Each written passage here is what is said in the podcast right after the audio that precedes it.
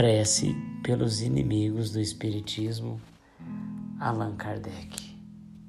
Senhor, tu nos disseste pela boca de Jesus, o teu Messias. Bem-aventurados os que sofrem perseguição por amor da justiça.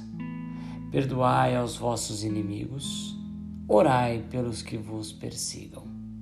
E Ele próprio nos deu o exemplo orando pelos seus algozes.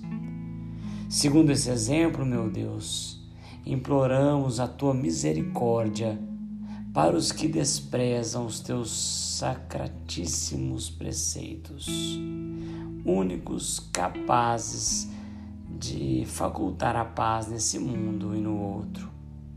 Como Cristo, também nós te dizemos: perdoa-lhes, Pai, que eles não sabem o que fazem.